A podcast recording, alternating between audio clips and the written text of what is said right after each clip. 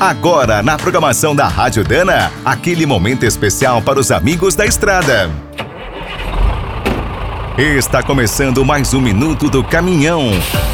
Fique por dentro das últimas notícias, histórias, dicas de manutenção e novas tecnologias. Quando lançaram os caminhões nacionais Euro 5 em 2012, o setor de transportes estava melhor e conseguiu encarar a mudança. Agora, depois de um longo período de crise, está difícil vender a nova geração Euro 6. Estão até adaptando motores antigos para baratear. Num futuro mais distante, é provável que os caminhões serão todos elétricos e a hidrogênio.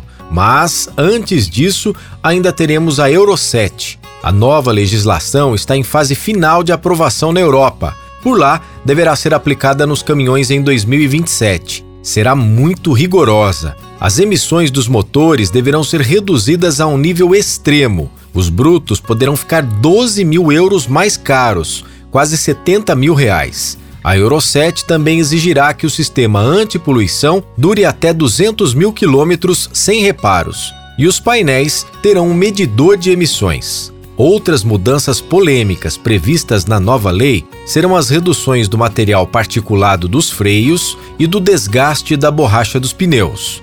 Os caminhões elétricos, cada vez mais comuns na Europa, também vão cumprir essa parte, além de receberem baterias mais duráveis. Com tantas exigências, a Euro 7 está nascendo polêmica e muito criticada. Mas, se for adotada na Europa, no futuro chegará por aqui. Quer saber mais sobre o mundo dos pesados? Visite minutodocaminhão.com.br. Aqui todo dia tem novidade para você. O Minuto do Caminhão é um oferecimento de Spicer, Álvaros e Victor Heinz. Na hora da manutenção, fique com a qualidade e segurança dessa trinca de ases em componentes para transmissão, suspensão, direção e motor.